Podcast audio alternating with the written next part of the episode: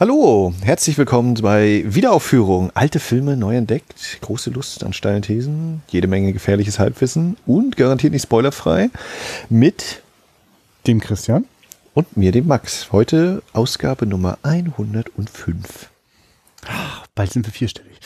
Ähm, ja, und wir werden diesmal hinein in eine ganz andere Welt, nachdem wir uns ja jetzt mit äh, japanischen äh, Gruselgeschichten, obwohl das ist auch nicht richtig, das war keine Gruselgeschichte. Ne? Ja, wie gesagt, ich war da. Eig eigentlich müsste man das jetzt nochmal rekapitulieren. Ne? Was hat der Film jetzt noch eine Woche lang mit dir gemacht? Äh, ja. ah ja, die Sachen, über die man lieber nicht hat ja einiges angelegt. Ja, ich habe jetzt auch gerade, ich stehe gerade unter dem, dem frischen Einfluss von, ich habe Spider-Man 2 gerade nochmal in den Player geworfen. Oder erstmalig jetzt so. Ich, endlich mal die Sam Raimi Spider-Man Trilogie, Trilogie äh, komplett mal gucken. Den ersten Teil habe ich jetzt gefühlt schon fünfmal oder so gesehen. Und, ah, ja. äh, aber den zweiten habe ich gemerkt, ich wusste, dass es um Doc Ock geht, aber äh, ich habe den Film nie gesehen. Ja, den finde ich ja ganz schön gut. Habe ich damals im Kino geguckt und war positiv überrascht.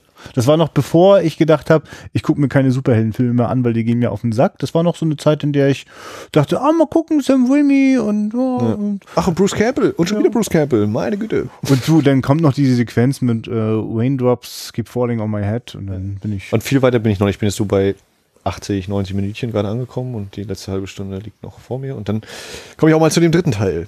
Und dann habe ich es endlich mal hinter mich gebracht. Tja Mensch, da traust du ja deinem cineastischen Bewusstsein, deiner, deiner Kinoseele ganz schön was zu, weil äh, äh, sozusagen dieses Hin und Her zwischen den, den Welten und den Zeiten. Ja, guck mal, ich habe noch den Untertan habe ich noch geguckt. Ja, ja, eben, genau, da musste ich auch gerade so denken. Top ne? Gun geguckt, dann habe ich noch den kleinen Muck noch äh, schnell mal so dazwischen geschnitten. Der Untertan, der so, glaube ich, wenn ich es richtig erinnere, so ein Stück weit so den Anfängen schon mal so, äh, also die Anfänge anmahnt so und äh, wenn wir jetzt gleich Jakob der Lügner schauen, dann sind wir mittendrin in den Konsequenzen, wenn man das so mit dem Nationalstolz ein bisschen äh, eskaliert. Also auch der, der Untertan hat, hat in seiner Pointe oder in seinem Schlussding dann gezeigt, wo das hinführt. Ah ja, tatsächlich. Ja. Spielt in den 30ern oder was? Ich weiß es gar nicht so genau.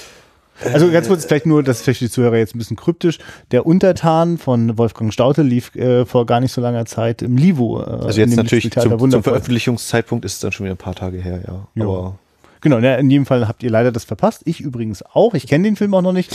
Wir haben aber hier in dem Podcast schon ein sehr beeindruckendes Filmerlebnis gehabt von Wolfgang Staute, nämlich den ersten deutschen Film, den und damit auch ersten DEFA-Film äh, nach dem Zweiten Weltkrieg. Äh, die, die Mörder sind unter uns. Und Christian hat auch direkt schon den zweiten Film vergessen von Wolfgang Staute, den wir schon besprochen haben, nämlich Leuchtfeuer.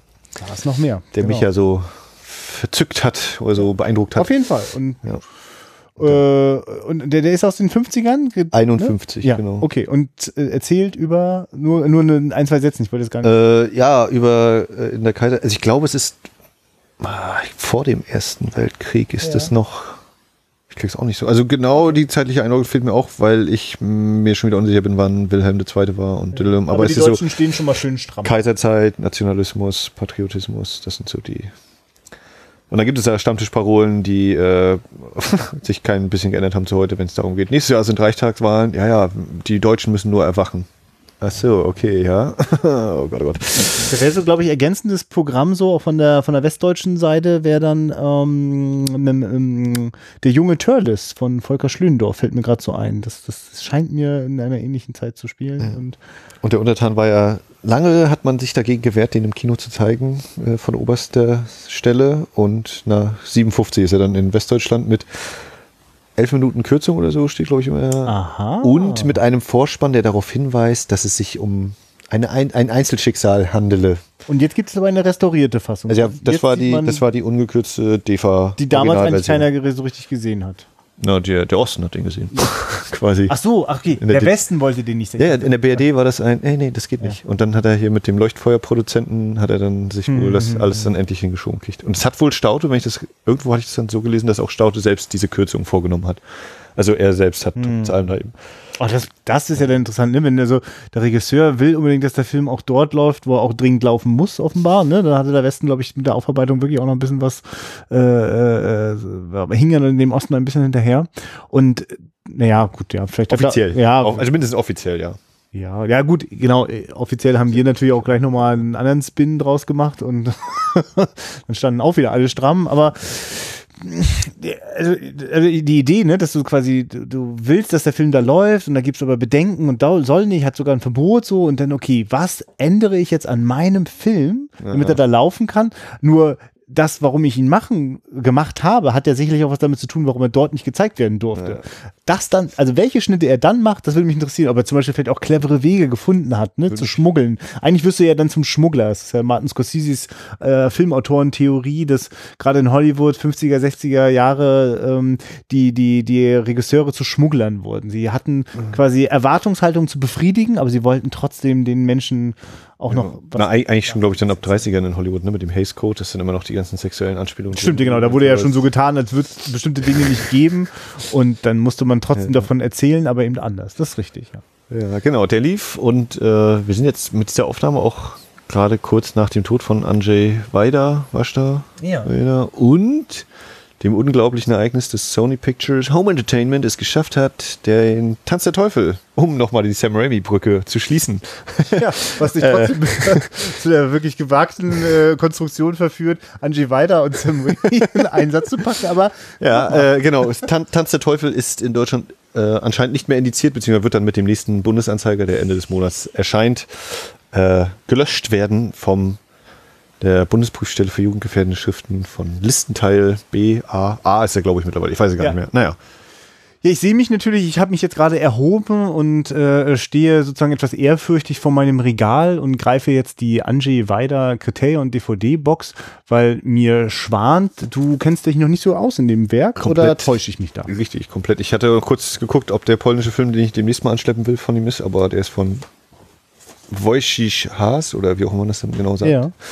Ein bisschen Also er hat ja dann äh, einige interessante Filme gemacht, zum Beispiel äh, über die, ähm, ähm, die wie, wie soll ich sagen, also es gab in Polen äh, sozusagen jungen Widerstand gegen die Nazis im Zweiten Weltkrieg, gegen die Besetzung. Und äh, da gibt es zum Beispiel einen Film, da greife ich gerade mal rein, ob ich den erwische. Da hat auch ein junger äh, polnischer Regisseur sein Schauspieldebüt, wenn mich da nicht alles täuscht, nämlich Roman Polanski spielt in einem der Filme mit. Und äh, ich habe tatsächlich auch äh, von den drei Filmen, die ich hier habe, eine Generation äh, Asche und Diamanten und du Kanal. hast noch Kanal, genau. Das sind alles drei Filme, die ich fürchte auch so bewusst noch gar nicht gesehen habe. Ich glaube, hier Generation habe ich mal gesehen. Ähm, das das wäre mal was so, ne? Den könnte man sich vielleicht mal greifen. Ich werde mir das noch mal genauer angucken, wel- welchen von der drei wir vielleicht mal schauen sollten. Aber ähm, ich, also Andrzej Weider ist immer so, der, der ploppt immer öfter mal auf. Ähm, ich habe mir ja auch sehr beeindruckt von einigen Filmen von äh, Christoph Kieslowski und kann mir so vorstellen, dass im polnischen Kino eine Menge ist, was mich interessieren würde. Aber ja, eigentlich völlige Ahnungslosigkeit. Ich fand es nochmal beeindruckend, dass der Andrzej Weider ja auch noch 2007 oder so äh, diesen Film über das äh, Massaker in Katyn äh, gedreht hat. Also er hat auch noch im, im hohen Alter äh, fleißig gearbeitet. Das, das, das, ich glaube, das lohnt sich mal zu gucken, weil auch der hatte eine interessante Zeit, in der er auch einfach mal 10, 20 Jahre lang nicht arbeiten durfte in seinem Heimatland. Ne? Weil der Sozialismus gedacht hat, das passt uns alles nicht. Ja. Na, wie gesagt, hier, das, äh, das Sanatorium zur Todesanzeige wird hier demnächst laufen in diesem Podcast. es war so, nicht, das jetzt das ich nicht da- von ihm, aber Ach so. Thema ja. po polnische. Ah ja, okay, gut. Ich, ja, ich dachte jetzt gerade, habe ich das jetzt verpeilt? Das, ja, okay. Nee, nee. Gut, ähm, ich dann- denke, dass, äh, da, da haben wir genug vorgeplänkelt und wagen uns an den heutigen Hauptfilm, äh, der für mich jetzt gleich die Erstsichtung wird. Für mich auch. Genau, und wir sind aber schon ziemlich angetan äh, in, in vergangenen Episoden gewesen von dem Werk eines gewissen Franke Bayer. Der hat uns zum Beispiel Spur der Steine beschert. Und ich bin sehr neugierig auf einen Film, der, jetzt habe ich es noch nicht mal richtig recherchiert, hat der eine Oscar-Nominierung bekommen als bester ausländischer Film oder hat er ihn sogar bekommen? Du guckst mich so an, als wüsstest du beides nicht. Ja, ich meine, die Nominierung würde ich mitgehen und gewonnen. Ja, vermutlich nicht, aber äh, sagen wir so, es handelt sich um einen äh, tatsächlich sogar ursprünglich einen Fernsehfilm des äh, DDR-Fernsehens, der dann einfach äh, aufgrund seiner Qualität noch äh, einen größeren Weg auch durch äh, internationale Kinos gegangen ist, der später auch als Remake mit Robin Williams nochmal auf die Leinwand kam. Und äh, ich bin wirklich ich habe doch nicht mal eine Idee davon, ob das, also welche Tonlage der Film zum Beispiel anschlägt. Ich dachte zum Beispiel, Jakob der Lüger mit Robin Williams, das meint bestimmt, dass das so eine Mischung aus tragisch und humorvoll ist. Mhm. Ob uns das jetzt hier erwartet, weiß ich gar nicht. Also wäre meine Annahme. Das ist ja. natürlich ein äh, spielt er am KZ, glaube ich, ne? Ja. Und er erfindet sozusagen die Nachrichten. Ich denke so ist mein, mein Vorwissen. ja. Und ich denke gerade darüber nach, wie das jetzt gleich für die Hörerschaft sein wird, wenn wir jetzt gleich schweigen. Und dann geht's aber gleich weiter, ja. wahrscheinlich mit unserer Sprach- und Fassungslosigkeit und wahrscheinlich ist uns nicht mehr nach Lachen zumute. Mal gucken, wie es ist. Bis gleich. Jetzt ist ja das, äh, was du vorhin gesagt hast, jetzt ist die, dieser Film vorbei. Äh, ja. ja. Und musste ehrlich sagen, also das äh, dürfte jetzt das erste Mal in 105 Folgen sein, dass ich das Gefühl habe, es ist eigentlich keine gute Idee, jetzt sofort nach dem Film die Aufnahme zu machen. Also wir können das machen. Wir werden das auch machen, aber alter Schwede, das, also das, das hat mich richtig zutiefst mitgenommen auf so vielen Ebenen gerade berührt. Das, also ja, es ist jetzt so, es ist jetzt schon ungefähr so zwei, drei Minuten sind jetzt schon vergangen, bevor wir jetzt hier die Aufnahme gestartet haben. Und äh, wer schon mal einen DEFA-Film gesehen hat, weiß auch, dass die diese, diesen radikalen Schnitt zum Schluss in der Regel haben, ne? Das sozusagen hm. das letzte Bild, der letzte Ton. Sie, sie, sie klingen gerade noch im Ohr, sie äh, äh oder es klingt gerade noch im Ohr und es ist gerade noch was auf der Netzhaut und wir, die wir jetzt sozusagen im Jahr 2016 die Filme gucken, kriegen dann noch so als letztes Bild die DEFA Stiftungs Restaurationsplakette. und dann, dann war's das einfach. Und das ist, das sind so die Momente, wo ich jetzt in einem Kinosaal so lange sitzen würde, bis sie mich da, bis mich rausschmeißen, so, ne, weil, äh, also ich sitze ja auch glücklicherweise noch da, wo ich jetzt die ganze Zeit schon gesessen habe. Das ist. Ähm, also ich, äh, vielleicht, vielleicht, kannst, vielleicht findest du ja gerade besser Worte. Ich, ich ja, wir können ja erstmal ja. mit dem in Anführungszeichen einfachen Teil anfangen. Jakob der Lügner, worum geht's? Es geht um Jakob Chaim äh, zu einem ja nicht ganz genau genannten äh, Zeit. Also es ist während des Zweiten Weltkriegs in einem jüdischen Ghetto. Sagte dir die Stadt was? Sollte das ich habe das nicht erinnert. Ich weiß nicht, ob ich eine Stadt gehört habe. Also die haben, werden zwar Städtenamen genannt, ich, also für mich klang es ja nach polnischen Städtenamen. Was so ich würde mich nicht wundern, wenn es das Warschauer Ghetto ist. Also, also Wäre das, was ich sehe, das, was ich okay. erlebe, es erinnert mich an Filme wie Der Pianist, das erinnert mich an Dokumentaraufnahmen, an, an, an äh, Reportagen über diese Zeit. Ich Ah, genau. Okay. Kein besonderer Wert gelegt darauf, dass ah, das, ja, das speziell erkennbar ist. Es bleibt äh, eben also so unmissverständlich klar, genau. Also und es ist auf jeden Fall auch schon zu einem Zeitpunkt, in dem äh, dort nicht mehr so viele Menschen sind. Also ja. das, das, das, was dort immer dort gerade passiert, passiert schon über eine sehr lange Zeit. Na, und der, genau, die, die russische Gegenoffensive scheint unterwegs zu sein. Genau. Und eigentlich ist es dort äh, tagtäglich, dass die Menschen in ihrer Verzweiflung ihr Leben riskieren oder sich das Leben nehmen. Also dort ist, also Hoffnung gibt es dort keine mehr. Genau, und dann kommt der Jakob daher und durch einen, ja, einen dieser unglaublichen Zufälle äh, bekommt er eine Radiomeldung mit und erzählt einem davon und natürlich verbreiten sich solche scheinbar guten Nachrichten sehr schnell und Jakob wird in es, es entwickelt sich eben so, dass alle denken, Jakob hätte ein Radio und hätte immer neue Nachrichten und damit eben Hoffnung und äh, einen kleinen Lichtblick in dieser dunkelsten Stunde hm.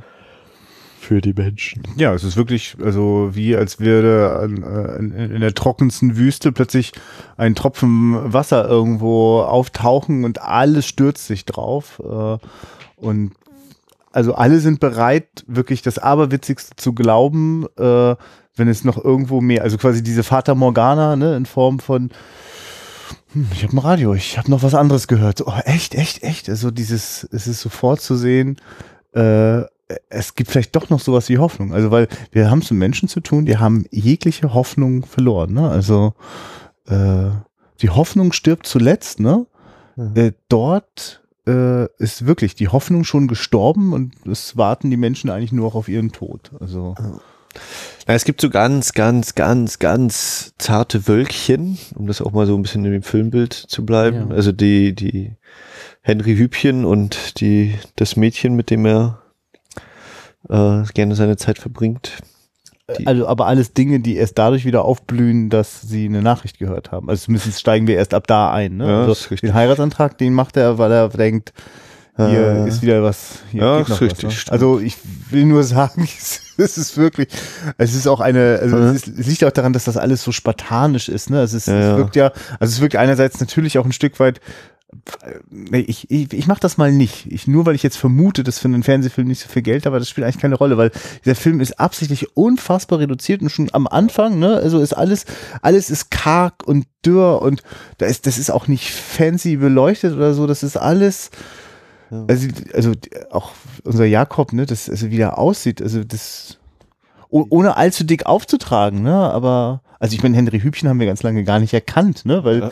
also einerseits ist er natürlich sehr Also, viel anders- jünger. also ich kenne ihn vor Ja, allem auch so. mit grauen Ja, Haaren. ja, ja, und, ja. äh, der Henry Hübchen ist für mich der, äh, der den ich äh, aus, aus irgendwelchen Fernsehkrimis kenne. So, das ist Henry Hübchen. Der ist ein bisschen rundlich, der hat graue Haare äh, und den so hager äh, und und und Wuschelig braune jung, lang, drahtig so zu sehen. Das ist ganz, an, ja, ganz ungewöhnlich. Ja. Und aber das ist schon auch. Also ich würde mich nicht wundern, wenn der auch für diese Rolle nochmal besonders äh, doll abgespeckt hat. So, also auf jeden Fall allen Menschen, also auch eine Armin Müller-Stahl sieht schon so alt aus in dem Film, wie er eigentlich erst in den 90ern aussah. Ist, ja. also wird schon auch betont, dass dort äh, Lebende da, Leichen. ja, ja, genau. Da ist auch nicht mal, also da wird sich auch wirklich vom, wirklich vom wenigsten ernährt. Und es ist ja dieser Moment, wo doch äh, der eine glaubt, da wären noch Kartoffeln, ne? Genau, das ist ja Henry Hübchen, ne? Und, und eigentlich ist das ja so der Moment, in dem sozusagen, als es aus Jakob auch herausplatzt, ne? Um, um, um, um die Figur von Henry Hübchen davon abzuhalten, sich eigentlich in den wahrscheinlich sicheren Tod für dieses riskante Unterfangen zu begeben. Du, es gibt noch eine andere Hoffnung. Du brauchst nicht dein Leben riskieren. Wir können einfach noch weiter hoffen. Und das ist ja wirklich fantastisch zuzugucken, wie da dieses, dieser ganze Ort oder die, also die, die, ein, zwei Straßen, die wir da so kennenlernen aus diesem Ghetto, ähm, wie die wirklich dadurch wieder aufblühen. Ne? Natürlich die ganze Zeit mit diesem furchtbaren Gefühl, ach scheiße, das, das hat er ja leider. Es ist übrigens interessant, dass du das gerade so sagst. Ich habe das, ich habe das nicht richtig zuhören können am Anfang, als diese eine einzige Radionachricht, die wir tatsächlich hören und die Jakob hört. Ich hatte gar nicht so das so verstanden, dass das so so positiv klingt, aber ich, ich habe dann auch wirklich Ja, es- war nicht aufmerksam. Also es war natürlich äh, eine, für die Deutschen die Nachricht, unsere Leute haben den, den, die Angriffswelle der Russen Ja. haben standgehalten. ah okay genau, weil ich, so habe ich es auch verstanden. Genau, Also aber es klang für mich eben so, naja, das heißt aber natürlich auch, bis, wenn sie bei diesem Ort sind, es war wahrscheinlich schon mal besser für die Deutschen. Also okay, ja ich verstehe. im Sinne von, die waren Genau. an Aber Frontlinie war mal weiter in Richtung. Schon ab dem ersten Moment, wo, wo Jakob was davon erzählt, beschönigt er das schon. Und wir leben ja, das ist ja am Anfang auch wirklich sehr humorvoll und so, so, so wahrhaftig, ne? Das sozusagen natürlich der, der es dem Nächsten erzählt, der verschönert es noch ein kleines Gleich ein bisschen. Ne? Also, ja, genau, das ja. ist, genau, sind immer dichter die Russen. Äh, So, dass man wirklich das Gefühl hat, also äh, im nächsten Bereich, im nächsten Quadranten irgendwie, ja, äh, die stehen schon vor der Tür. Müsste eigentlich hier, wenn du aus dem Fenster guckst, ne, Ja. so ungefähr.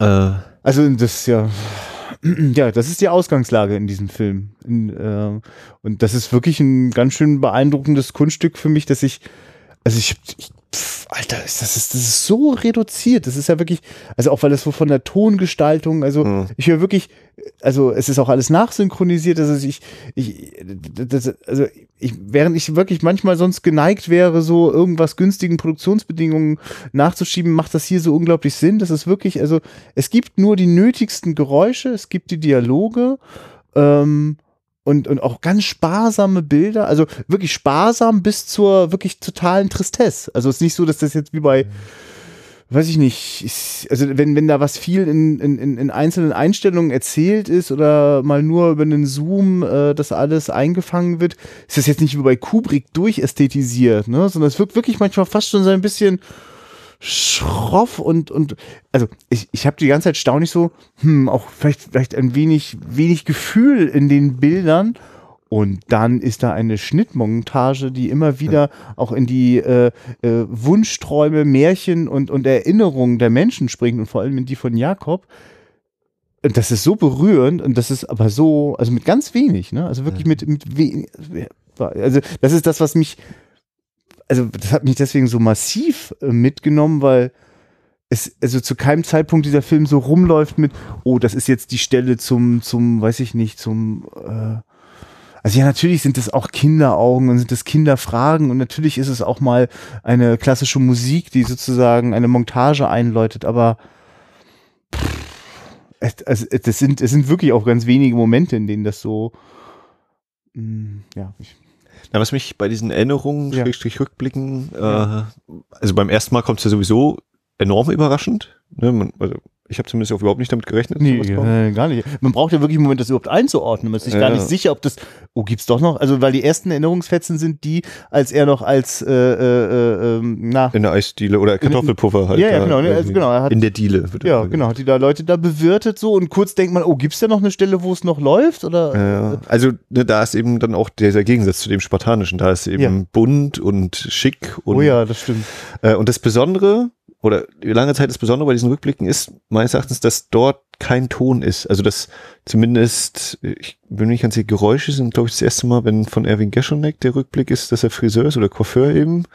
Ja, das möglich. Und, und ganz zum stimmt, Schluss ja. gibt's dann auch mal Dialoge in diesen Rückblenden. Aber ganz ja, am Anfang sind es wirklich nur lang. Bilder. Ja. Kein, auch, kein nichts weiter. Auch wirklich auch so, dass wir es also selber interpretieren müssen. Ne? Also wir wissen nicht gleich, ja. also wir können uns denken, ne, dass wir da eine Frau sehen, die, die auch manchmal in die Kamera blickt. Also wir auch so wirklich subjektive Momente von Jakob, also das vermuten wir lange, die Vermutung stimmt dann ein Stück weit auch, aber wir ahnen auch schon, da wird, also es deutet sich schon sehr früh auch ein, ein, ein, ein Verlust noch vor dem Krieg irgendwie oder, oder, oder der, an der Schwelle des Krieges irgendwie an. Irgendwas mhm. ist da, irgendwas ist da im Argen und irgendwas ist nicht gut zu Ende gegangen und ja, also das ist genau, das, also das war, ja, fand ich auch wirklich beeindruckend. Also gerade weil, ich meine, also ich, ich kenne ja, ich, hab, ich wusste ja schon auch, dass bei Frank Bayer jetzt auf mich auch, auch ein wahnsinnig talentierter Handwerker des Kinos auf mich zukommt. Und äh, da, da habe ich dann schon so gedacht, so, als die ersten Minuten so laufen, das so, so klar und direkt und, und wirklich, wirklich mit einer fast, also zumindest, also mh, mm, na, also für einen Moment bin ich mir gar nicht sicher, komme ich da rein in diesen Film, der sich so, der, der sich mir nicht anschmiegt so, ne, sondern der eher so ein bisschen kratzt auf der Linse, ja. Ähm, und, und frage ich mich, ja, okay, was, was wird Frank Bayer, was, was für ein Stil hat er sich da? Also ich weiß nicht, ich meine, Frank Bayer ist der Mann, der uns diese unglaublichen Cinemascope-Bilder beschert hat, der uns hineingerissen hat in die Welt von Spur Steine. Also ich, ne, der wirklich ja. auch wirklich mit wirklich mit Kinobildern arbeitet und dann denke ich, okay, okay, jetzt sind wir vielleicht in so einer Fernsehästhetik und naja, er hat einfach wirklich ähm, also es gibt, es gibt nichts, was mit Kinobildern erzählt werden müsste. Es gibt eher was, was man nüchtern beobachten kann, was, was seine Situationskomik behalten darf, obwohl, trotz der Umstände. Ja, und dann gibt's da noch das, was in den Köpfen ist. Und da packt er dann aus, so, ne? Genau, da leuchten dann die Farben, da, da fliegt plötzlich die Kamera beim Tanzen oder es werden ganz zum Schluss, ne, plötzlich werden so Weitwinkelobjektive benutzt, wenn die da auf dieser Kutsche reiten im Schnee und so. Also es gibt, also der hat all diese Mittel bei sich und hat sie ja. wirklich für diese wenigen Momente zurückgehalten und gerade das hat mich, also das hat mich, also wirklich die letzten fünf Minuten, das war, also wir können noch ein bisschen über den Rest des Films sprechen, bevor wir jetzt sind fünf, aber das, also das ist wirklich eine, eine Dramaturgie, äh, die davon lebt, also Zurückhaltung. Zurückhaltung.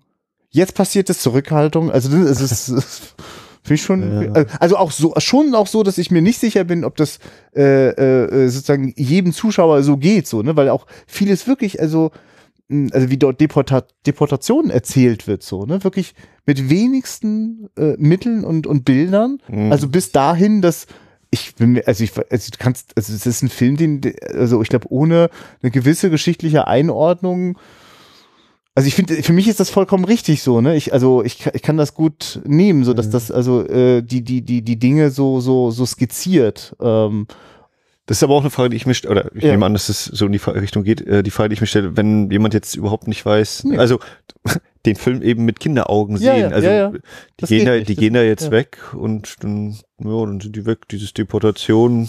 Ich meine, also es wird ja, es wird ja gesagt, wird deportiert, aber äh, was das nun eben genau heißt, äh, was wäre wenn ich jetzt an Mörder sind unter uns denke, wo wir noch gesagt haben, naja, der zeigt sogar den Krieg, ne? Und dieses, diese Frage, muss man etwas zeigen? Ist es nicht vielleicht sowieso noch tief genug verankert? Gerade zu der Zeit dann, also ich meine, der Film ist jetzt 74, Mhm. aber da dürften ja trotzdem noch äh, genug Leute wissen. Naja, und auch wir leben noch in einer Generation, wo unsere Großeltern äh, in irgendeiner Form damit Berührung hatten. Ja? So, und ähm, ja, also hat oder hat, was hat jeder eben für eine konkrete Vorstellung, wo diese Züge enden, so rum halt. Genau, ja. Und klar, also weil ich weiß, wo diese Züge enden, äh, äh, also weiß ich gar nicht, also ich weiß auch überhaupt nicht mehr. Also es beginnt dann wirklich auch in den letzten Minuten so in eine, oder wenn wir nochmal, also weiter vorne in dem Film bleiben, also schon die ganze Zeit ist das ja eine, liegt da ja eine wirklich eine tödlich drückende Stimmung auf allem. Also es ist ja schon längst alles auch total ausgestorben und also man, äh, also es gibt ja wirklich eher so, eher so freut man sich, dass gerade so noch der ein oder andere Mensch so miteinander gut umgeht. Aber selbst das ist auch nicht immer sicher. Es gibt auch Misstrauen, das in der Luft ist und Argwohn und wer weiß, wo hier die Spitzel sind und dann fällt, also, ich meine, es fällt ein einziger Schuss in diesem Film, ne? Aber das ist so verstörend. Das, äh, also, weil die ganze Zeit liegt das ja in der Luft, dass es jederzeit diesen Schuss geben kann. Und es braucht eigentlich schon, also die Stimmung ist so drückend, es braucht gar keinen Beweis mehr dafür, dass das auch wirklich lebensgefährlich ist. Oder lebensgefährlich. Also, äh, ich wollte gerade sagen, so wie alles geht ums Überleben, aber es geht schon eigentlich wirklich auch nicht mehr ums Überleben, sondern wirklich nur noch warten, wann es passiert, so, ne? Also. Also deswegen bin ich als Zuschauer ja auch so empfänglich für die Lügen von Jakob, ne? Also Ja. und das, das zeigt sich so schön in dem in dem jungen Mädchen, in der ein Mädchen, das er aufgenommen hat, das nicht seine Habe ich, Tochter ist. genau, also es ist nicht seine Tochter, wird ja auch eben erwähnt, wir gucken dann mal deine Eltern, die finden wir schon ja, ja, viel später. Ja. ja, und er weiß schon längst, dass die Eltern natürlich tot sind, weil sonst hätte er die ja nicht aufgenommen. Also zumindest ist die Spur ist verschwunden. Ja, Christian, ist das nicht, äh, um jetzt mal doch zu versuchen, hier eine Kritik anzubringen, ist das nicht ganz schön, ganz schön äh, fett, dass der Film uns dann eben natürlich noch das kranke kleine Mädchen da hinsetzt, ausgerechnet, Ich glaube ja Gibt's- fast, gibt's die noch- gibt's noch eine was in, in, in die Suppe gemischt haben, damit die krank ist. Weil eine, eine ja, Schippe drüber. Ich glaube, die ist gar nicht so krank. Ich glaube, die wird immer vom Professor auf, im Auftrag von Jakob krank geredet, damit die da oben bleibt und nichts Ich meine, also das, denke ich das, ja- da stimme ich dir auf jeden Fall zu. Nee, ich meine jetzt so als, als Ja, äh, ja, Filmeinsatz, man hätte jetzt auch einen ja, verwundeten würde- Mann nehmen können. Also um ehrlich zu sein, ich habe richtig, richtig Angst jetzt vor dem, vor dem amerikanischen Remake, weil, also wenn ich jetzt einfach nur das nehme und ich blase das jetzt doch als Kino auf, was das Ding wirklich nicht ist. Es ist kein, es ist kein, äh, ach Gott, ich weiß nicht, was will ich denn damit sagen zwischen Fernsehen und Kino, aber das ist, äh, also natürlich ist das Kino. Also es ist, also wenn Kino heißt mit Bildern, Film, äh, Geschichten erzählen und Abendfilm, dann ist es Kino, Punkt, so, ne? Aber ähm, es ist, es will, es macht nicht, es macht die Bilder nicht dreimal größer. So, ja, es ist das kleine Mädchen. Und wenn ein kleines Mädchen äh, mich anschaut und fragt, wieso, ach, die, woraus sind denn die Wolken? Die sind gar nicht aus Watte, so, dann liegt da ja alles drinne. Und weil dieses Mädchen das so fragt und weil es das so naiv fragt, denke ich, also, also weiß ich gar nicht mehr wohin. Äh, das ist äh, sozusagen natürlich ist das auf die Spitze getrieben. So, das der Erwachsene fragen, kriege ich dazu irgendwie eine Distanz hin. Ich kriege keine Distanz mehr hin, wenn das zehnjährige Mädchen das fragt. Aber ich finde, dass der Film sich, also ich, also ich finde an keiner Stelle, also man könnte jetzt sagen schon, also im Drehbuch sozusagen ist alles so zugespitzt. Ich, mir fällt es schwer zu glauben, dass es nicht genau so hätte passieren können oder auch passiert ist. Ne? Also es, dafür sind die Geschichten dort alle so extrem äh, und, und das Verbrechen so, so, so, so ungeheuerlich.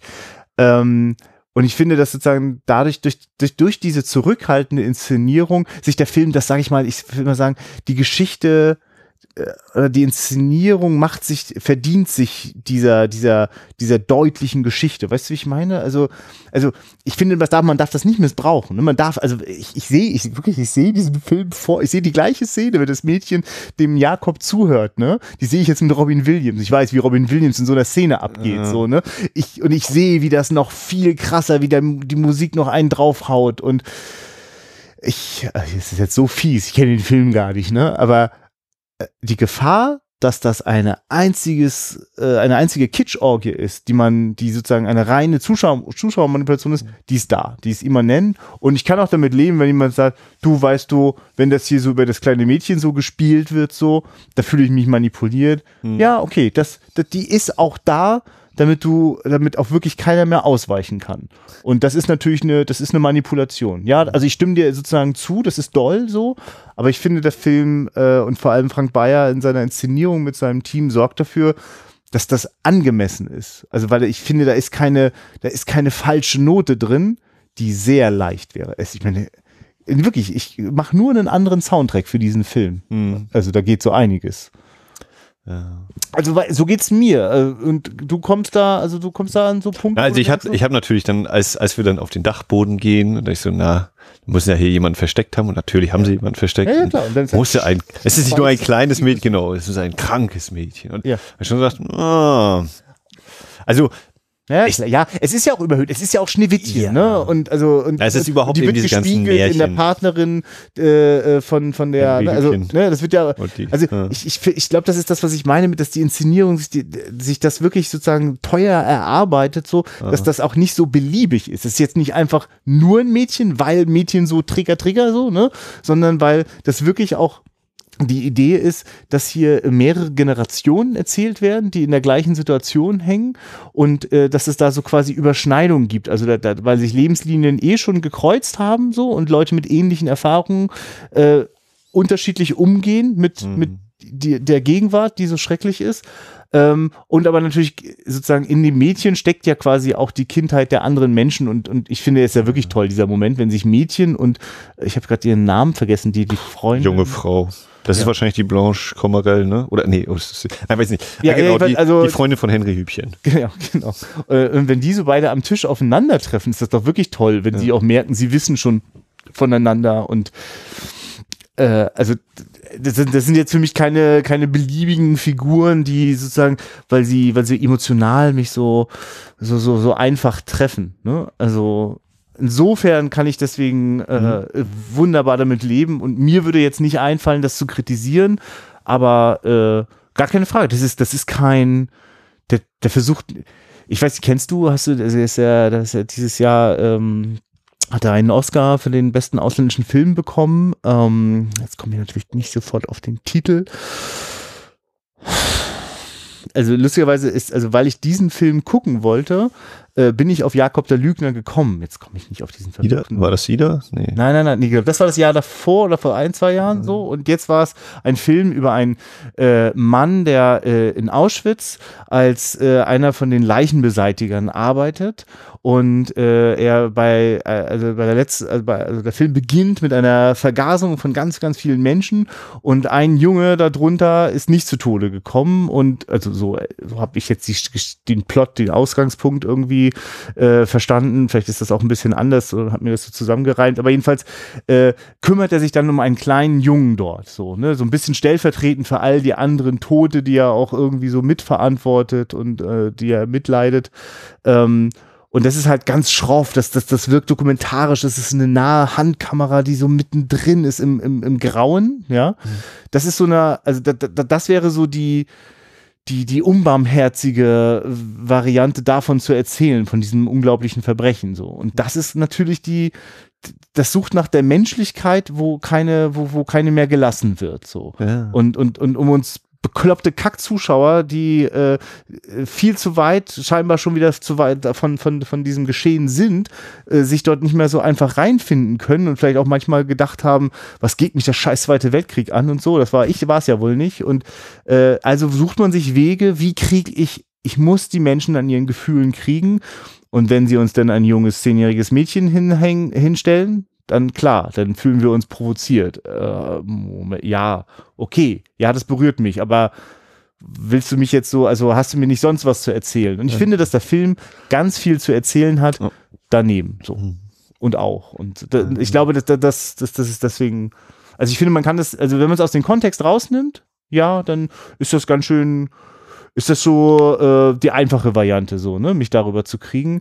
Aber ich finde das nicht besonders fair, dem Film gegenüber, das so aus dem Kontext zu ziehen. Also gerade wirklich mit dem gesamten Märchenbogen, der da drin gespannt wird, pff, mit dem ich überhaupt nicht gerechnet habe. Ja. Also das kann man ja auch noch erwähnen, dass gerade, also ganz am Anfang gibt es noch Texteinblendung. Äh, die Geschichte von Jakob dem Lügner ist so nie geschehen. Das ist großartig. Dann wird nochmal kurz normal, also ein Bild gezeigt, dann kommt nochmal auf gar keinen Fall, aber vielleicht ja doch. Ja. So. Und, und also wirklich, also das wird ja nie wieder benutzt, diese Texttafeln. Und das ist am Anfang so ein Bild, das, das, da ist auch schon wirklich, also das in dem Nichts, in diesem, diesem leeren Gang, diesem kaputten Gang, äh, da denke ich schon, oh Gott, das wird jetzt so, das wird jetzt so an, das wird so, das wird auch anstrengend, ja, das wird düster. Und dann, Und, ist, und, und, dann ist das schon gleich so ein Gag, so, ne? Also, ja, das und dann kommt vor allen Dingen so Kafka-mäßig. Ne? oh ja. Mel melde dich mal bei der Obrigkeit, äh, Ja. du, hast, du hast was falsch gemacht und Stimmt, bitte mal noch um stimmt. eine, eine Strafe. Und unsichtbare Mächte so. Ja, ja, ne? nur, nur so ein riesiger Scheinwerfer. Wir sehen gar nicht, wer uns da anspricht. Also der Typ, der am Scheinwerfer steht, Ja. logischerweise, aber man Das sieht stimmt, durch das das ist Licht nicht. total das Schloss, ne? Und dann, äh, welche Tür und äh, ja, Ja. geh mal da hinten und der, der ihn bestrafen soll und dann stellt er fest, ach, es ist ja noch gar nicht so spät. Also ja, Jakob und der selbst. pennt auch und so, ne? Also, Ja, Nichts ist so, wie man es erwartet. Äh, Also und dann ja, die Strafe ist tot, ja. ne, dafür, dass du hier nach um acht durchs äh, Ghetto noch gelaufen bist. Ja, geh mal nach Hause. Hm. Mach mal schnell. Wenn, ach, wie, wie, weit, wie weit wohnst du weg? Keine zehn Minuten? Äh, ja. Also das ist so völlig, ja, su- surre surreal. Mhm. Oder surrealistisch. Das ist ja auch eine Also so es ist, Situation. Ja, ja. Und das, das ist dann auch natürlich bei mir immer dieses, ja, wie weit, ne, bis, bis wohin kann man denn lachen? Auch in solchen Situationen eben. Und es ist ganz klar, ja, nur so geht es, nur wenn du lachst. Sonst machst du eben, äh, gibst du, nimmst du dir den Strick oder äh, Hm. machst sonst was für Aktionen. Wenn du nicht eben diesen letzten Funken Hoffnung, Humor, Menschlichkeit, sonst was hast. Dann Ja, Wobei man Äh, mal sagen muss, ne, das überlege ich gerade so, aber das ist definitiv nur für uns als Zuschauer können wir, also das Ja. ist auch so gemeint, wir, wir schmunzeln darüber, das ist auch so, aber tatsächlich die Figur oder so hat dazu keinen ironischen Abstand. Nee. Die ist da wirklich in Todesangst. Wenn der dann wegläuft, ne, wenn er da wieder rauskommt und so und so, so, so im Zickzack Zickzack. wegläuft und falls er dann nicht doch noch erschossen wird, Ja, also, ja, genau. Für uns ist, ist es eben diese Absurdität, die Mhm. das Lachen ja. vorruft. Ja, ne, und die Absurdität dann auch der Verzweiflung, äh, äh, äh, doch noch ein Fünkchen Hoffnung irgendwie weiterzugeben. Das, das, das, das hat sofort absurde Züge. Also, ne, seien es die, die, die immer äh, extremeren po Positivveränderungen der Nachricht, seien es natürlich auch, es, es ist ja auch wirklich schön inszeniert und, und, und, und nacherlebbar für uns als Zuschauer, dass natürlich die Leute, die wollen auch ein Stück weit auch belogen werden. Es ist jetzt nicht so, dass Nee, Ne, also, äh, also man könnte sofort sehr intensive Zweifel daran haben, ähm, aber man will das auch, ne? Also man nimmt das dankbar an. Und was ich ja dann, also was ich wirklich richtig interessant finde, das ist ja auch alles noch so in der ersten, im ersten Drittel, dass es dann aber auch ganz verschiedene Reaktionen gibt auf diese Nachrichten und dass das eben auch eine wahnsinnige Angst bei einigen oder bei vielen auslöst. Auch dieses, ich habe übrigens, also das einzige Radio, das es wahrscheinlich wirklich in diesem Ghetto gegeben hat, wird kurz danach, als das, nachdem das rausgekommen ist, dass Jakob äh, ein Radio hat, zerstört, weil nicht, dass die nach unsere Wohnung durchsuchen und dann bei uns das Radio finden. Und auch dann auch dadurch nochmal deutlich wird, ich hätte nie den Mut gehabt, das anzumachen. So, wir dürfen das nicht. Also das, das ist auch, das, das finde ich auch, das bewegt, das ist eins von diesen Ebenen, wenn ich am Anfang meinte, ich bin auf so vielen Ebenen berührt worden. Dann auch äh, berührt mich und macht mich wirklich, das macht mich zutiefst traurig, weil das, weil es wirklich was sehr Menschliches ist, wenn dort eben da so eine Mechanismen wirken. Wie können wir mit dieser beständigen Bedrohung umgehen und uns in ihr einrichten? Das bedeutet eben auch, hier wird darüber nicht geredet. Und da kommt natürlich äh, einer von den Nachbarn von Jakob und sagt, nicht mehr darüber reden. Du bringst uns alle in Gefahr. Behalte das für dich. Ne? Also, also, dass da so eine Dynamik ist, die sich auch gegenseitig verstärkt. Also, manchmal gibt es ja so Forschung, das ist ja eine sehr, wirklich eine sehr mit Vorsicht zu genießende Geschichte, äh, mal so drauf zu gucken, äh, welche Faktoren haben noch dazu geführt, dass dieser unfassbare Völkermord überhaupt möglich war. Und neben all ganz vielen, vielen, vielen entscheidenden Faktoren gehört eben auch dazu, dass auch in diesen schrecklichen Zuständen sich die Menschen versuchen einzurichten und dadurch also sich die Menschen gegenseitig bespitzelt haben, sich gegenseitig äh, äh, sozusagen die Schere im Kopf und, und, und, und die Hand vor den Mund gehalten haben. Ne? Das ist, also das hat das alles noch weiter verstärkt. Also das, was in der DDR dann ja auch nochmal wunderbar funktioniert hat. Ne? Also das sozusagen so, dass so auf gegenseitig auf sich aufpassen auch dazu geführt hat, auf so einen totalen Rückzug ins Private und, und so, eigentlich kaum noch, wenn es mal eine, eigentlich eine Gegenöffentlichkeit gegeben hätte, so, die wird unsichtbar. Es ist, als, als, als wäre, als, als müsste das so sein. Ich meine, wir sehen ja, deswegen ist das wirklich brillant, dass der so eine kafkaeske Einstiegsszene ist, weil an diesem Alltag, der da sonst herrscht, nämlich, dass doch die ganze Zeit die Waren und Güter und was ich, was immer dort die Nazis sich noch alles äh, äh, in diese Züge stopfen lassen, so, ne? Aber es ist doch so ein absurdes Prozedere. Für die sind das fast normale, in Anführungsstrichen, Arbeitstage so. Ja, hast du deine Routine, ne? Du hast was zu tun. Und sie arbeiten eigentlich an ihrem eigenen Ausradieren, ja. Das ist ja das Absurde, dass das immer so. Ja. Und, und, und das, und, aber das, also man muss wirklich nochmal als Zuschauer drauf gestoßen werden, wie absurd das ist. Das, also das sickert bei mir aber auch jetzt gerade erst so durch, ne? Ständig sind das doch die, diese Kisten, diese riesengroßen vollen Kisten. Einmal geht, fallen ja welche um, weil er, der Freund den Jakob dort aus der Misere rausholen will. Aus der Scheiße. Ja, wirklich, im wahrsten Worte aus der, aus der braunen Scheiße. Sag mal, was, was ist denn das, was wir sehen sogar kurz, was, was aus dieser Kiste, nee, ne? Es sah aus wie irgendein Umhang oder so. Ja, ja, also, es sind wahrscheinlich wirklich aber Gottes Willen. Es sind, die, grade, die geplünderten Wohnungen, ja. Und gerade diese Szene zeigt ja auch nochmal diese enorme, dieses ganze Ausmaß von, von Erwin Geschoneks Figur. Ja. Da ist er bereit, noch sogar sein Leben zu riskieren, dafür, dass sein, er weiß gar nicht, also, er glaubt einfach, er glaubt ja, Jakob geht tatsächlich einfach nur auf Toilette. Ne? Also die Szene ist, dass eben da eine Wehrmachtstoilette ist sozusagen äh, und die darf natürlich, dürfen die Juden natürlich nicht benutzen und Jakob macht das, weil er gesehen hat, dass einer der äh, Soldaten da mit einer, mit einer Zeitung raufgegangen ist und er rechnet sich aus, na, irgendwas von der Zeitung wird übrig bleiben. Der wird sich nicht alles für den Hintern benutzen, das wird dann da rumliegen und das will er sich holen. Und äh, Erwin Geschoneks Figur ist sozusagen mit eingeweiht und äh, als Erwin Geschonek dann sieht, Jakob ist da noch drauf und da kommt ein anderer Soldat, der dringend aufs Klo muss, weil er Durchfall hat. Auch könnte man auch nochmal kurz dann überlegen, was so die Zeichnung der, der Soldaten und so angeht. Mhm. Allgemein. Ähm, das ist wirklich lenkt, er, ja. lenkt er ihn damit ab, dass er mit eben, äh, einem Stemmeisen einmal so einen ganzen äh, drei bis vier so eine gestapelten Kisten umstürzt und damit tatsächlich ja sein Leben riskiert. Äh, oder eben bereit ist, das Leben für Jakob zu riskieren, was genau ihn dann auch immer dazu, ne, welche, welche Hoffnungsschimmer oder was auch immer ihn dazu antreibt. Und dann eben sein Schluss, ne, glauben, nicht glauben, ach Jakob, ist doch alles, ich hätte nie diesen Mut gehabt, selbst wenn ich ein Radio gehabt hätte. Und dann ist, äh, nimmt er dann ist eben diese Hoffnung oder was auch immer er hatte in sich, ist dann eben weg und er hängt sich auf. Das ist wirklich gut, dass du das nochmal ansprichst. Wie, wie werden dort die, wie wird die deutsche Wehrmacht dort dargestellt? Ne? Also die, die das quasi dort am Laufen halten. Ja. Na, wie gesagt, genau, wir haben den ersten haben wir schon genannt, den sehen wir gar nicht. Das ist eine Stimme und strahlendes Licht. Der zweite, nee, dann haben wir scheinbar einen reinen Beamten, der von Zimmer zu Zimmer geht und wirklich, äh, wirklich, wirklich, es ist wirklich Kafka. Gut, dass du das so gesagt hast. Das ist es ja. Der dritte, der ihn bestrafen soll, der schläft und, ja. und zudem ist er auch noch, der gibt ihm, dem gibt er auch noch sein sein äh, im Schlaf runtergefallenes Feuerzeug wieder, damit er sich Zigarette anmachen kann. Der nächste, den wir sehen auf dem Bahnhof, oder da bin ich mir nicht ganz sicher, ob es der nächste ist, aber dann auf dem Bahnhof ist einer, der hat äh, entweder einen Kriegslein, also er humpelt, mhm. er kann nicht ordentlich ja. gehen. Der andere wiederum ist direkt der im Fenster genau. der eben mit dem Gewehr da steht, dass er dann einmal einsetzt oder einsetzen darf, muss, kann, wie auch immer.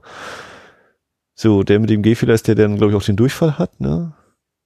Also die, ja. sie, ja, das ja. war es auch. Also zum Beispiel, wenn jetzt diese wir einmal sehen, wie dort äh, äh, eine ganze Straße deportiert wird, äh, äh, habe ich das Gefühl, gehen die Leute dort gerade äh, eigenständig. Ich sehe dort kaum, mhm, ich sehe dort nicht, wie dort irgendwie, äh, also ganz viele von diesen auch so diesen Nazi-Klischees tauchen da gar nicht auf. Also die einzigen, also das einzige Mal, ich so, also es gibt so diesen, diesen Typen, der die ganze Zeit am Fenster so das in Beobachtung ja. hält und seine Zigarette so raucht, so, ne?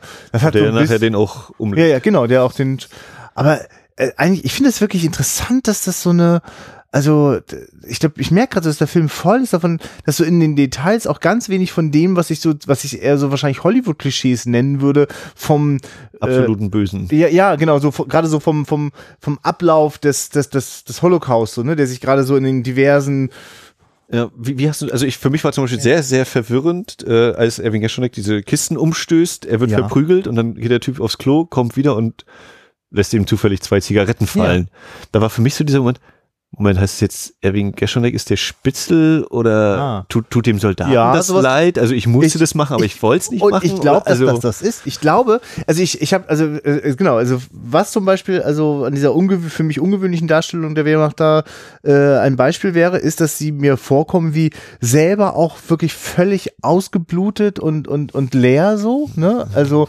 und und und überhaupt, also gerade so noch quasi im routinierten Verrichten der Dinge, aber nicht mit großer Überzeugung. Also da läuft irgendwie, weißt du, da läuft jetzt eben keiner von irgendeinem Adolf Hitler-Fans rum, so, ne, die nur darauf warten, den Juden in den Kopf zu schießen oder so. So, das wäre dann vielleicht auch gleich wieder der nächste Punkt. Na, ist das nicht vielleicht auch wieder so eine Art, na, die waren jetzt nicht die Bösen, sondern die waren noch mal woanders und die haben, gut, das wäre jetzt natürlich die Frage, ne? die haben halt Naja, mal sind- am Laufen gehalten, du- die Maschinerie, ne? ja, ne, also ich Also finde, ich finde dem Film dankbar dafür, dass er nicht so tut, als gäbe es dort jetzt so ganz einfaches äh, äh, Schwarz-Weiß so. Also das war es ja nun auch nicht, weil dort haben ja Deutsche, Deutsche, äh, oder ich, ich, gut, wissen wir nicht, vielleicht war das auch jetzt in einem anderen Land, aber äh, dort haben ja, äh, also die Menschen waren sich ja eigentlich nicht so weit auseinander, außer dass ganz klar war, also es ist ja eine Erfindung, man, man muss ja nochmal dran erinnern, dass das alles eine äh, politische Erfindung ist,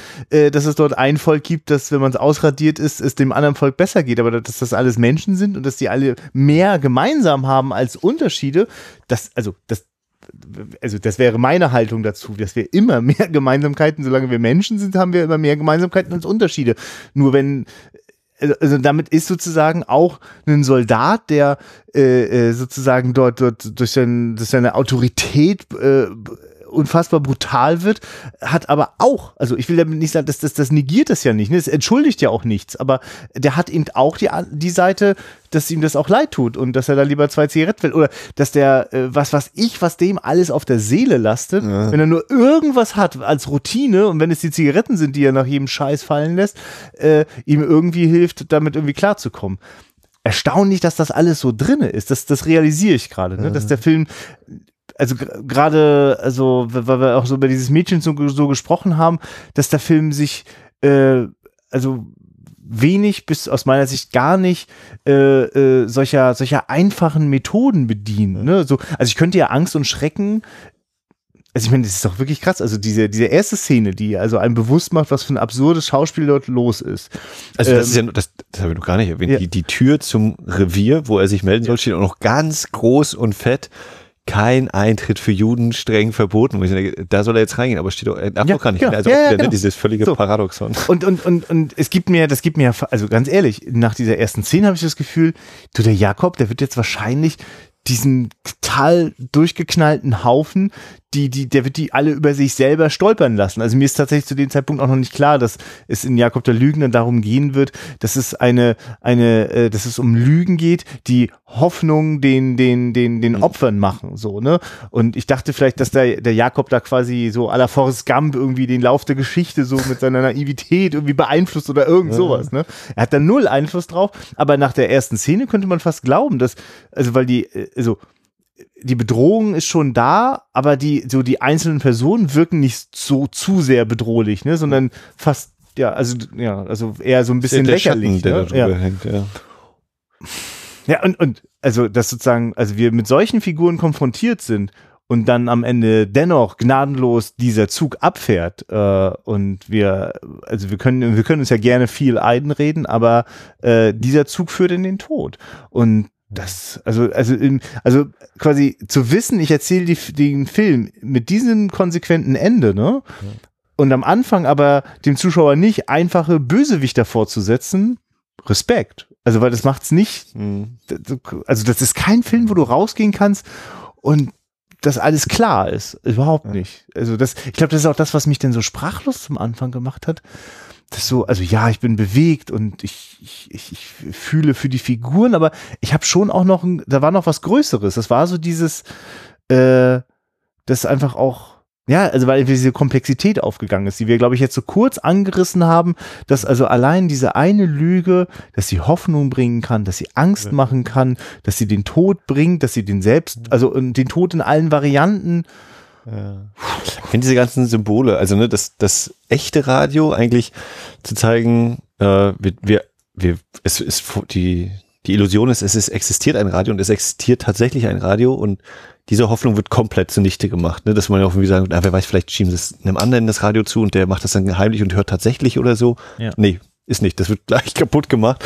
Auch das irgendwie so ein, ich weiß nicht, ob man das, ob lakonischer Humor da jetzt wirklich zutrifft, ähm, aber für mich, also bei all dieser äh, Ja, der- Sache ist das für mich so ein, ich muss da einfach schmunzeln, weil Ja. dann so, weißt du, hier ist ein Radio. Und da trete ich jetzt drauf. Ja, natürlich. Ne? Also die, die, das Symbol eben das Radio, dann äh, ganz doll eben bei den weiblichen Figuren einmal die Distel. Ne? Alles ist so grau und trist Ja. und dann findet sie da in dieser am, am Bordstein eine Distel, also keine einfache Pflanze, die man einfach so anfassen kann, sondern die natürlich auch ihre Dornen hat oder ihre Stachel, Stachel. Ne? Mhm. Äh, und äh, dann natürlich das Symbol der Wolke, der Watte, äh, eben was auch nochmal so Hoffnung spendet. Und das, das finde ich ja eigentlich noch fast das allergrößte Symbol, eben die, dieses Schloss, was auch immer da nun auf dem, auf dem, über dem Dings thront, als, als eben das ein Symbol dieses Bösen und für das Kind ist es dann eben, das ist das Schloss, da wohnt die Prinzessin drin und, und die. Und das ist, das, das ist ein Schnitt. Das ist eine Einstellung, die alles klar macht. Ne? Also Ja. das ist nicht so, also, also weil wir, weil das so, also du, falls es noch nicht, falls jemand diesen Film noch nicht gesehen haben sollte und das einem noch nicht klar ist oder man das vielleicht vergessen hat, in diesem Film wird vorwiegend gesprochen. Das ist äh, also extrem dialoglastig und äh, äh, äh, wenn dort Bilder etwas erzählen, äh, dann funktionieren die, weil auch diese Dialoge so unglaublich gut funktionieren. Also das ist mir vielleicht im einzelnen Moment nicht immer sofort bewusst, aber wenn dann dieser Schnitt auf diese auf, die- also auf die etwas einfach die gleiche Einstellungsgröße wie vorher auch schon diesen Turm, den man eher so das Gefühl hat, dass dort eine alte Burg zu einem Überwachungsturm umfunktioniert worden ist. Ne?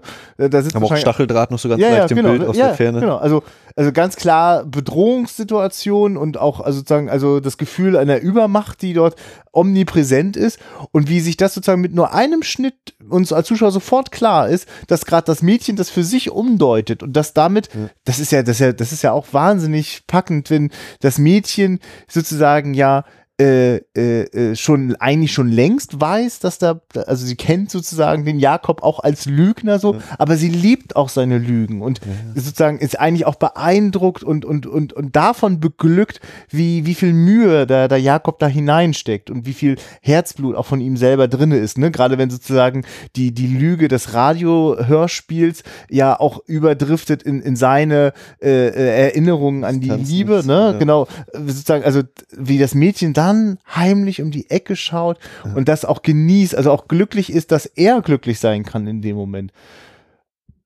Das, also wirklich, das wird mit so sparsamen Mitteln, ich, ich muss das wirklich betonen, weil ich, ich, ich habe schon mal auch Standfotos von dem Film gesehen und ich, also da gibt's jetzt, jetzt glaube ich kein Bild, das ich, da, kann man keine Standbilder von nehmen und sich an die Wand hängen und und und und und und und, und abfeiern, ne? sondern das das funktioniert als in sich geschlossener Film, in dem es kein Bild zu viel gibt, äh, in dem äh, er sozusagen noch noch mal eine Information mehr drin gesteckt hat, die man dem im ersten Moment gar nicht zugetraut hat, also weil ja, wirklich, weil ich, weil ich die ersten fünf Minuten dachte, na ja, Budget war wohl begrenzt, deswegen sind die Gassen hier besonders schmal und so und das, das wäre, also ich merke, dass das äh, äh, sehr durchdacht und äh, wohl kalkuliert ist. Das ist. Also ich finde das, also Es ist eben besser, in zwei Stunden ein Spiel zu gewinnen, als fünf zu verlieren. ja, auch da, also auch ja, da genau, wieder so, so, so ein kleines Hoffnungs-, also, oder würde ich jetzt als Hoffnungssymbol, dass die, die Bilder von den früheren Auftritten als Schauspieler des Vaters. Wahnsinn. äh, ist das nicht krass? Da werden einfach drei, vier Schnitte, wie da Bilder an der Wand hängen und alles ist klar. Wobei da die da Frau auch nochmal erklärt. Ja, das stimmt. Ja, das du richtig. kannst wieder an die, an die Bühne gehen und alle werden sich wieder freuen, ich hol dich ab und, Und ich weiß nicht, ich finde, das, das ist so, also das ist so sentimental, unsentimental. Ich, ich, ich kann das gar nicht, also weißt du, weil, ja, vor allen Dingen eben zum Beispiel dadurch, dass eben keine Musik oder Ja. selten sehr, ja, sehr, sehr schwer, ja. Und wenn sie dann nämlich kommt, haut sie einem, so- also mir hat sie so krass die Beine weggehauen, dass ich, und, und da ist nichts, wo ich jetzt dann noch eine Melodie danach summen würde oder so, da, also das, ist, ja. Aber ich, also ich habe da einfach großen Respekt vor, weil, äh, wie, wie hast du das denn verstanden? Hat eigentlich Erwin Geschonek äh, bei Jakob in der Wohnung die Stromleitung repariert? Oder wie? oder hat er, hat er eben, kennt er da Leute, die sich darum gekümmert haben? Also, ne, auch das ist ja dieses unglaubliche, du pass mal auf hier, wir haben nirgendwo ist Strom.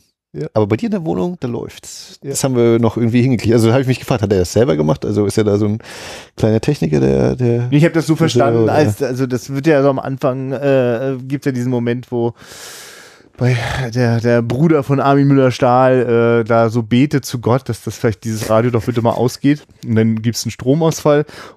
Und ich verstehe das so, dass es quasi also äh, so eine Strombegrenzung gibt, so. Eine Stromsperre. Den, ja, genau, eine Stromsperre, genau. Und die Stromsperre ist dann aufgehoben und das weiß einfach zu dem Zeitpunkt Jakob noch nicht. Und Erwin Gescheunig macht sich diesen Spaß da draus. Er ist schon da und demonstriert ihm das nur. Und da geht ja so schön das Licht auf. So. es ist ich meine, das, das ist ja auch dieses, also was eben eigentlich ständig, dieses Bittersüße, das eine einerseits so ein bisschen dieses Lächeln, aber andererseits diese ganze Tragik, also gerade wenn der Bruder eben da betet und das Licht geht aus, ne, die Lichter gehen eben wirklich aus. Ja. Also nicht nur der Strom, sondern ja, ja. und das ist eben, ähm, Armin Müller-Stahl hat eben trotzdem noch so ein bisschen diesen leichten Spruch, Mensch, du hast ja einen tollen Dra Draht nach oben. Das ist ja auch, also, also man, also ich, ich finde, also ich finde das, also mir kam das jetzt auch noch nie spanisch vor oder, oder seltsam, dass es Filme wie äh, äh, das äh, ist das Leben nicht schön und oder das Leben ist schön. Ist das Leben nicht schön? Also Life is Beautiful, also der, der, der Roberto Benini, äh, den ich, also ich verwechsel diesen Filmtitel dem, immer mit gerne. Dem mit schon hatten mit Frank Capra, ne? Genau, ja. dem Frank Capra-Film. Na, jedenfalls, also äh, es gibt ja eine ganze Reihe von Filmen, die äh, damit, äh, also zumindest vorsichtig hantieren. Jerry Lewis hat es eins probiert und wir haben es bislang noch nicht sehen dürfen. Ähm, äh, nee, Jerry Lewis nicht, sondern doch, Jerry, ja, verdammt. Nein, du weißt, The Clown, The Quiet, das ist Ach so, ah, okay, ich, äh, ähm, ein Bereich äh, der, der, ein der Unbekannten. Gesicht. Ähm, na, das, ja, ja. das sei dann mal an die Seite gestellt. Äh, vielleicht haben wir, wir haben ja öfter mal äh, sehr, sehr ähm, aufmerksame äh, Menschen hier in unserer Hörerschaft, die und dann in den Kommentaren noch interessante Infos nachliefern. Das könnt ihr gerne mal beschreiben, was ich hier gerade angerissen habe, wenn Komiker sich äh, zum Thema Holocaust äh, filmisch auf den Weg machen und dann am Ende den Mut verlieren und den Film für immer verschwinden lassen. Ähm, jedenfalls äh, gab es also schon viele äh, Versuche und, und, und wie ich finde, also ich finde es sehr naheliegend, mit diesem Humor umzugehen, weil das was sehr Menschliches ist, in, in besonders ausweglosen Situationen.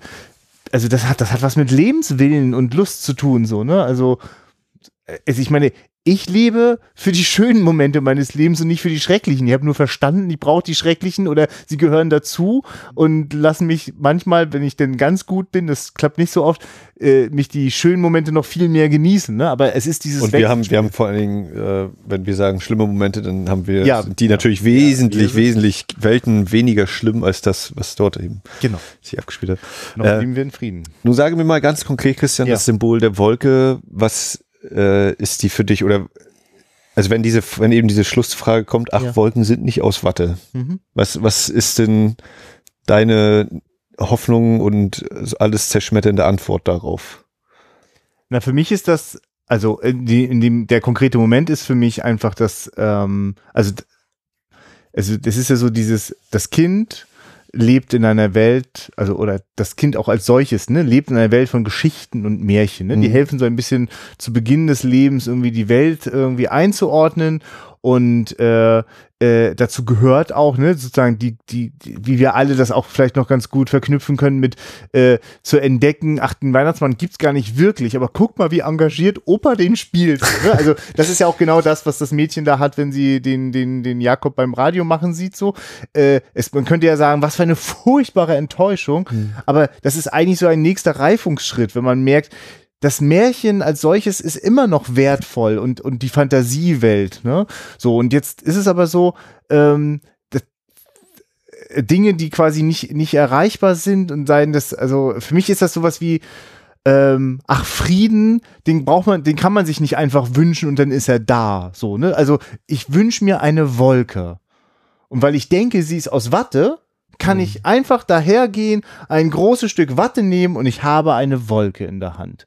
Ne, also wenn ich, und für mich ist, also für mich ist das der Moment, wo das Mädchen realisiert, äh, nur weil ich mir wünsche, dass etwas so, so ist, ne, heißt das noch lange nicht, dass das so sein kann. Obwohl in Märchen ich das Gegenteil erfahre, ne, dass wenn ich nur fest daran glaube, wenn wenn wir zusammenhalten, dann wird es schon gehen. Also das ist ja doch eigentlich das Tragische. Wir sehen in diesem Zug, in diesem Abteil, in dem wir zum Schluss sitzen, sind lauter Menschen, die verdammt gut zusammenhalten angesichts der Umstände. Die könnten sich auch alle zerfleischen, die könnten auch Jakob alle auseinanderreißen vor Wut. Ne? Stattdessen sind sie gemeinsam auf diesem Weg und versuchen irgendwie Menschlichkeit zu bewahren im Angesichts des Todes und äh, dem das Mädchen finde ich findet quasi einfach nur so noch mal so also aus ihrer Sicht ist das eben so Moment mal Wolken sind nicht aus Watte also das also das ist das ist eigentlich ist das noch mal so Ja, für mich war einfach, Ja. also Ja, genau, also die, die, die Wolken oder in diesem sozusagen konkretisiert war das für mich eben, naja, die Wol äh, Mädchen, die Wolken kommen aus diesen Schornsteinen, zu denen wir gerade hinfahren. Also das war für mich nochmal dieses richtige Tiefschlag in dem Sinne, weißt du? so Also wieder, ne, ich finde, da, deine Erklärung ist auch nett. ja ja Also, äh, und ich habe halt immer dieses gedacht, oh ja, diese Wolken, du, das ist äh, quasi, naja, Hm. Also ich, ich habe ja vorhin so gemeint, ne, da, da, da steckt irgendwie alles drin so in diesem, ach, die Mhm. Wolken sind gar nicht also das, das meint für mich auch, dass ich, ich spüre was, das kann ich gar nicht benennen so, ne, aber das lässt mich, also ich merke auch, ich muss auch aufpassen, weil sobald wir wieder an diese Stelle kommen, berührt mich das genauso, wie es mich eben in dem Film berührt hat. Ähm, ja, also und äh, also ich kann dazu auch nur nicken. Ja, also natürlich ist es auch das. Also ich meine, das muss man sich mal vorstellen. Also das ist genau, es ist ja alles gar, also es ist ja alles schön nah beieinander und äh, das ist nicht ausgeschlossen. Ich weiß auch gar nicht genau, was sehen wir denn da für einen Turm? Von was ist das denn schon die Vorhut und was kommt dahinter noch? Ja, ich meine, das ist ja auch ja. wieder ne, total stark, dieses Ende eigentlich. Es geht wirklich jetzt in den aller, also es geht jetzt in den Tod. Punkt. Und wir sehen nochmal Bäume, die an einem vorbeirauschen, den Himmel, den blauen Himmel, ein paar weiße Wolken. Also das, das komplett entgegengesetzt sind. Also gerade auch nach dieser ganzen Tristesse in diesem Ghetto, ne, ist das ja auch nochmal, dieser komplette Gegensatz ist grün, leuchtend grün. ich, ich merke auch, weißt du, der, ich, ich, ich war ziemlich beeindruckt, äh, als damals die ersten Filme von Lars von Trier rauskamen, die ähm, ich, äh, so, diese die, in dieser Brechtschen Theater äh, äh, gemacht worden sind. Also Mendeley war schon ein bisschen später, der erste war ich komme gerade nicht drauf, aber du weißt, was ich meine. Das sind also quasi Wo es alles nur auf die Boden Kulissen sind auf Boden gezeichnet und so. Kidman, ne? Genau. Also alles super reduziert auf das Schauspiel und es sind alles vor allem Geschichten über die Abgründe der Menschen so, ne? Also wie vor allem auch wie dann so gruppendynamische Prozesse so durch durch durch Gier, Verrat, Liebe, all all diese puren urmenschlichen Dinge, äh, wenn sie erstmal so also wie so im Reagenzglas zusammengemischt und dann mit größter also, also scheinbar größter Neutralität einfach nur beobachtet, abgefilmt so. Und in Wirklichkeit ist das super emotionalisierend und manipulierend, ne? Ähm, aber so ein bisschen hatte ich da so gedacht, so, ah, geil, geil, das so, äh, so mit, mit so reduzierten Mitteln, das, das hilft mal wirklich auf die, also jetzt bin ich wirklich in den Themen und in den Geschichten und lass mich nicht ablenken von irgendwelchen Budenzauber. Und äh, ich, ich merke gerade, also äh, so also ich, ich hatte so ein bisschen das Gefühl, das ist so das Neue, das ist so das, was auch durch das die, die, die digitale Kamera damals, so wie Lars von Trier das verstanden hat, also was für eine Möglichkeit der, der schauspielerischen Freiheit und so. Und ich merke gerade so, dass das, was ich daran geschätzt habe, ich jetzt auf eine andere Art schon also sehr früh hier auch bei, bei Frank Bayer finde, der einfach äh, äh, wirklich sich auf, also mit der Idee, sich aufs Wesentliche zu reduzieren. Also versteh das mal. Also wenn du dir überlegst, ich, also da steht das im Drehbuch, die sitzen da alle in dem Abteil, ähm, da wird kaum gesprochen, äh, das, äh, wir, das ist, ist auch die letzte Szene und äh, äh, genau, das Mädchen wird dann noch diesen Satz sagen, so, ne? Und dazwischen passieren, ach richtig, ich will rausgucken und so. Also das steht da jetzt so drin, aber das musst du jetzt ja inszenieren, du musst Ja. dafür Bilder finden. Also wie sehen denn die Blicke nach draußen aus? Und das sind, das sind interessant, das sind Bilder, das sind also wirklich nur Bilder, die man, also entweder kannst du oben den Himmel sehen oder direkt runter auf den Boden, wie, wie das Feld vorbeizieht. So dazwischen gibt's irgendwie nichts, weil wahrscheinlich auch die Lamellen so sind. Also das ist, das ist, äh, ich weiß auch nicht, also man, äh, verstehst du, man könnte, wir müssten das machen. Ich würde jetzt so gerne, also ich habe das Gefühl, ich möchte, ich, ich denke schon, ich, ich behaupte schlimmste Dinge von der Hollywood-Verfilmung, einfach nur mal zu sehen, wie haben die es gemacht? Ich weiß ja nicht, ob die Szenen gleich sind, ne? Ja. aber ich, es gäbe noch so viele andere Inszenierungsmöglichkeiten, das zu tun, diese Szene. Und, und sie in dieser Reduzierung zu machen, das, das, das ist super schwer. Also man könnte ja denken, weil die einzelnen Bilder so, so, so schroff und einfach sind. Das sind auch keine realistischen Bilder. Also es ist ein bestens ausgeleuchteter Innenraum eines Zuges so. Ne? Das hat nichts mit, das Schindlers Liste sieht das anders aus. Ja, und das ist nicht die Idee. Es ist so eine, ich, ja, ich, ich finde dafür gar keinen. Also ich glaube, ich komme auf diese Lars von Trier Sachen so, weil weil die auch nicht realistisch sind, aber ich das Gefühl habe, unglaublich nah an der Realität zu sein. Und so geht mir das da auch eigentlich durch eine poetische Überhöhung. Also ich glaube, das ist das, was manchmal besonders großartige Gedichte so, so brillant macht in der Literatur, dass sie eigentlich eine extreme Überhöhung sind von etwas, was wir ganz ganz doll nachfühlen können oder ich ja ich ich, ja, ich versuche das irgendwie zu greifen und krieg's nicht in die Hand, in die Hand. Ich merke einfach nur, ähm, dass das also ja keine Ahnung, also ich ich habe so oft Reportagen oder Dokumentationen oder auch Spielfilme über ähnliche Momente gesehen und habe aber, also hab, bin mit einer Intensität hier zurückgeblieben. Äh, die Szene hat nur, also die hat so viel gekostet wie eine Einstellung in Steven Spielbergs Liste, weißt du? äh, ja, ich, so, Punkt. Ich komme da auch nicht, ich komme da, finde gerade keinen, äh, keinen Bogen da drin, aber auf jeden Fall, glaube ich, wird deutlich, ähm, dass ich wirklich niederknie vor so einer Inszenierungskunst. Äh, ist für mich eine völlig neue Facette in Frank Bayers Schaffen. Also wir haben, ich, wir haben ja sogar auch noch einen anderen von Frank Bayer. Wir haben fünf Patronenhülsen hier. Mhm. Von wem war Kabit und Sauerampfer? Das war ja, ja, richtig. Ist das interessant mit Erwin Geschonik? Jetzt, äh, ja, ja, ja, ja, ja, ja.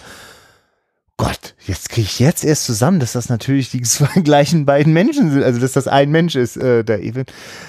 Das ist, ja, das ist, das ist schon, das ist schon eine Bandbreite. Frank Bayer, das sage ich, also da bleiben wir auf jeden Fall auch dran, gehört auf jeden Fall zu den Menschen, wo ich mit großer Lust, also ich freue mich, es ist, ich, ich muss das mal kurz erzählen, so als, oder die jetzt drifte ich schon ab. Mach ruhig. Ja, wir, genau, wir driften jetzt vielleicht, merke auch, dass es für mich wirklich emotional auch wirklich ein bisschen, bisschen, bisschen Christian wird heute schlecht schlafen. Nee, vielleicht schlafe ich sogar ganz gut, aber ich merke einfach, dass mich das, also es bewegt mich so sehr, dass es dann schwierig wird für mich zu reden. So. Mhm. Ähm, deswegen weiche ich ein wenig aus und versuche doch irgendwie in der Richtung zu bleiben, wo wir gerade sind, nämlich Frank Bayer. Ich, es gibt so ein paar Filme, die laufen mir immer wieder mal über den Weg von Frank Bayer und die würde ich gerne mal sehen. Und äh, wir sollten das mal machen. Und ich glaube, dass der Mann äh, noch weit, noch viele weitere Facetten uns anbieten wird. Ja, äh, ich weiß nicht, vielleicht habe ich auch, also einerseits, dass ich ganz am Anfang eben dachte mit dem Mädchen, ja, jetzt tischt aber gleich direkt ja. hier auf, damit wir da reinziehen. Und dann hat vielleicht auch mein Panzer da ganz gut gewirkt, dass mir das nicht zu nahe gehen konnte. Ja. Ist auch, ist auch äh, gesund so, also weil das ist ja auch verstörend. Ja, also die Frage, ob das so gesund ist, oder man nicht trotzdem sich dann das, dessen noch viel stärker bewusst wird. Na, wie auch immer. Ähm, ja, Christian ist voll des Lobes für einen Fernsehfilm. Sehr schön. Äh, äh, nochmal so schön. Diesen Humor nochmal ja. Äh, betonen. Äh, ja, Jakob der Lügner. Äh, was habe ich denn jetzt noch so ein großes Ding, was ich noch bringen möchte? Ich glaube nicht. Die Symbole, nee. die mir so durch den Kopf gegangen sind. Das meinte ich übrigens jetzt auch mit, also das, also ich würde mich jetzt auch gerade schon wieder so rauszirkeln. So. Ja, ja, ja, ne, ich habe überlegt, okay. ob mir jetzt noch so ein, ein, ein großer Punkt jetzt nochmal durch den Kopf geht. Aber ich denke, das ist schon so. Können wir einen Ausblick geben, was in der nächsten Ausgabe da ist oder sind wir da noch in Gesprächen? Na, ich hatte mir eigentlich schon was rausgesucht und äh, das ist äh, von der Zeit, in der der Film spielt, gar nicht so weit weg, glaube ich oder die, die Entstehung des nächsten, also nächstes Mal möchte ich mitbringen Opfergang von Veit Harlan, der jetzt ja gerade neu mhm. restauriert erschienen ist. Den habe ich in Venedig leider verpasst. Das hätte mich sehr interessiert. Mhm. Ich hatte, bin jetzt bei YouTube schon über die anderthalbminütige Einführung von Dominik Graf gestolpert. Aha, okay. Äh, die er in Venedig gehalten hat? Mm -mm. Nein. Okay. Die er wo auch immer, ja. Ich glaube, ja, die Monat-Stiftung macht ja die Hübschen auch mal genau. links in Berlin und so. So, und genau, ja. und dieses, dieses, äh, ich glaube, 4K-Master, was sie da eben gezogen haben, ist dann eben jetzt hierzulande auf DVD und Blu-ray erschienen. Und da habe ich dann mal zugeschlagen und gedacht, das können wir uns hier mal angucken. Ja, geil. Bin ich sehr neugierig, weiß ich mich ehrlich gesagt gar nichts von. Ja, äh, ich habe eigentlich auch nur so in dem Zusammenhang von 44, Veit Harlan, hm, kann man sowas, darf man sowas? Und äh, gerade Graf sagt dann eben auch nochmal, werden wir dann wahrscheinlich auch nochmal gucken, ja. äh, die, diese Farben, also dieses, dieses Melodram, was da gezeigt wird und in was für Knallerfarben und Düdelüm. gucken wir dann beim nächsten Also nur Mal. nochmal für mich, äh, Veit Harlan ist Jutsüß Jutsüß. zum Beispiel. Und wir gucken jetzt einen anderen Film von Veit Harlan, im Jahre 44 entstanden. Ja. Na, das, äh, das, ist, äh, das ist ja- wirklich äh, Begleit, Kontrast und äh. Aggressionspotenzial sehe ich da für mich. Ähm, wir gucken mal. Ähm, bin gespannt. Also ich, ich kenne, da ich ja auch Jozüs nicht kenne, ist mir auch das alles noch so ein bisschen Ja. im, im, im, im Ungewissen, was mich da erwartet. Das hätte mich bei unserer Top Gun-Aufnahme dann interessiert. Die bald woanders oder vielleicht schon erschienen ist. Da könnt ihr uns über Top Gun reden hören. Ähm, was so Ja, diesen- dann, dann können wir es ja mal konkret sagen. Die Leute können ja schon mal gucken. Vielleicht finden sie es, vielleicht ist Ja. es noch nicht da. Ähm, es gibt einen tollen Podcast, der originellerweise zwei Männer über alte Filme reden lässt. Wobei nicht ausschließlich, aber ja, doch so. Ja, manchmal wird dann auch über äh, neues, modernes Blockbuster-Kino abgelästert. genau, und die waren so nett, uns mal einzuladen. Ähm, es ist der Podcast Aficionado. Genau, Aficionado Podcast, äh, auch bei iTunes zu finden und überall. Oder felixlaurenz.de ist, glaube ich, ihre Ja, die haben Anlaufstelle. eine URL, die verrät, wie einer der äh, Moderatoren dort heißt, neben dem Ja. äh, Peter Sieben ist das auch tatsächlich Peter sein Name. Ja, ich glaube, sein Spitzname war. Nein. Ja, also Peter Sieben und äh, Felix Laurenz machen dort äh, auch, wie wir finden, durchaus äh, angenehme Podcast-Ware in Gefilden, die uns äh, sehr wohlig äh, bekannt sind und äh, sehr freundlich stimmen. Hört dort mal rein und wir, demnächst gibt es dort eine Ausgabe, wo auch wir zu Gast sind und wir, ja, ich sage auch gerne, ausgerechnet zu Top Gun uns unterhalten. Es war uns eine große Freude und wir, wir haben da, glaube ich, sehr interessante und sehr auch unterschiedliche Aspekte anbringen können. So, so viel vielleicht nur an der Stelle dazu. Ja, äh, ich denke, dann haben wir es heute ziemlich gut. Wir wissen schon, was wir nächstes Mal gucken. Äh, wir wissen zwar noch nicht, wann wir uns treffen, aber für euch ist das vollkommen irrelevant. Stimmt. denn garantiert, nächsten Sonntag gibt's die nächste Ausgabe. Bestimmt mit Kapitelmarken. Ja, immer. Drei habe ich immer übrig. So. Ich, ich, ich sage es auch nie am Anfang. Einmal habe ich es am Anfang gesagt, es gibt bestimmt Ja, Kapitelmarken. aber Sonst es natürlich immer ja auch immer noch die aber- große Beschwerde, dass man unser Vorgeplänkel nicht überspringen kann. Alles gut. Leute, bis zum nächsten Mal. Ja, schaut Filme, habt Emotionen dabei. Auf Wiederhören.